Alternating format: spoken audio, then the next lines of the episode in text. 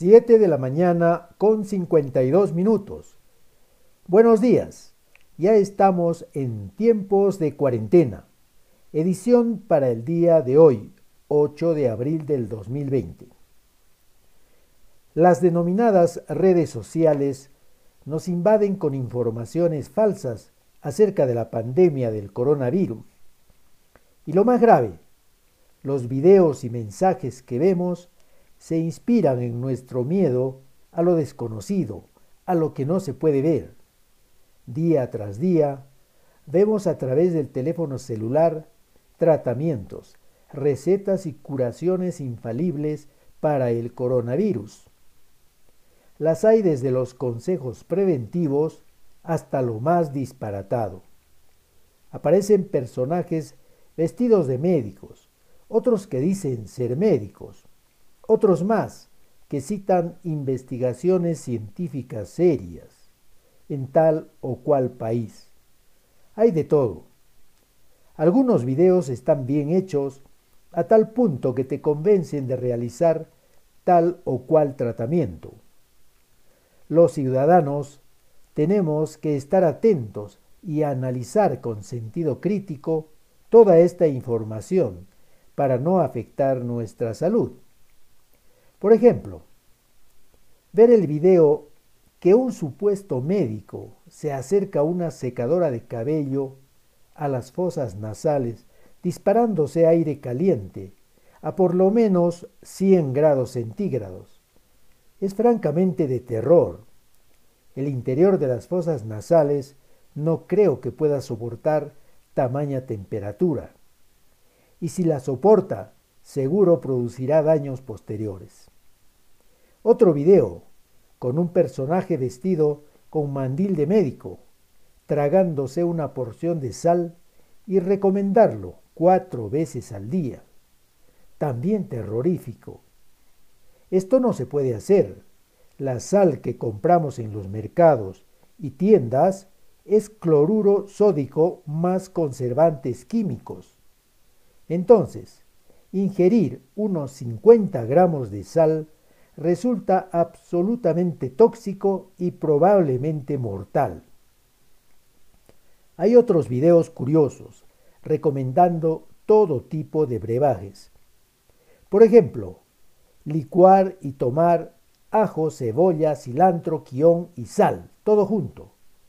Bueno, con esta receta no necesitamos distanciamiento social. El poderoso aliento que emanaría de la boca sería suficiente para alejarnos de las personas, tal vez para siempre. Otro brebaje curioso es el de calentar Coca-Cola con canela, tomar tres veces al día.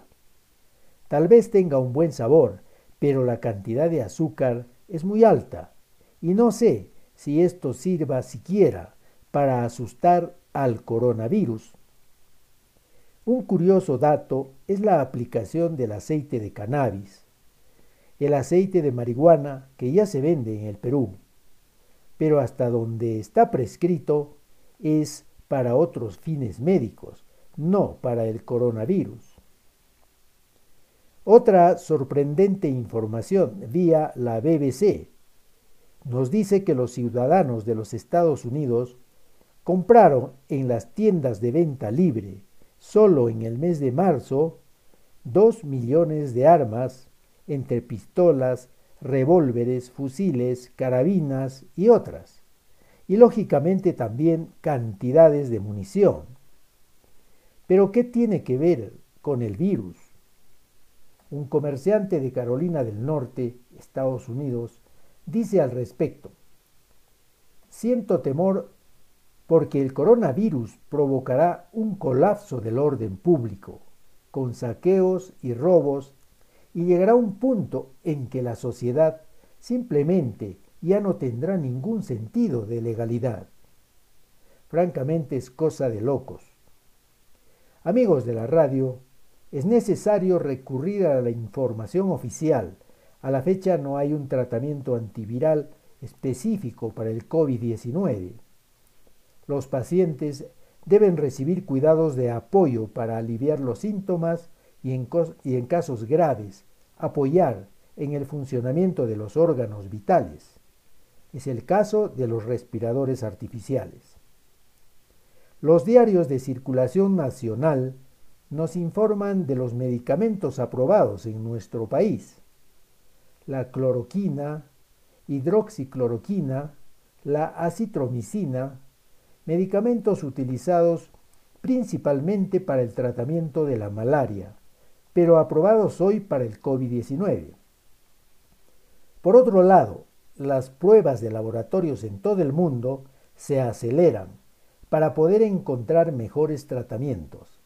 Se menciona al interferón, la ivermectina, el atazanavir. Queda claro que su mejor aplicación dependerá de los resultados de más pruebas preclínicas y en última instancia de ensayos clínicos. Otra declaración que nos impactó es el del médico coreano Kim Woo. Nos dice tajantemente, el COVID-19 es un nuevo virus que no tiene vacuna y que no puede ser tratado.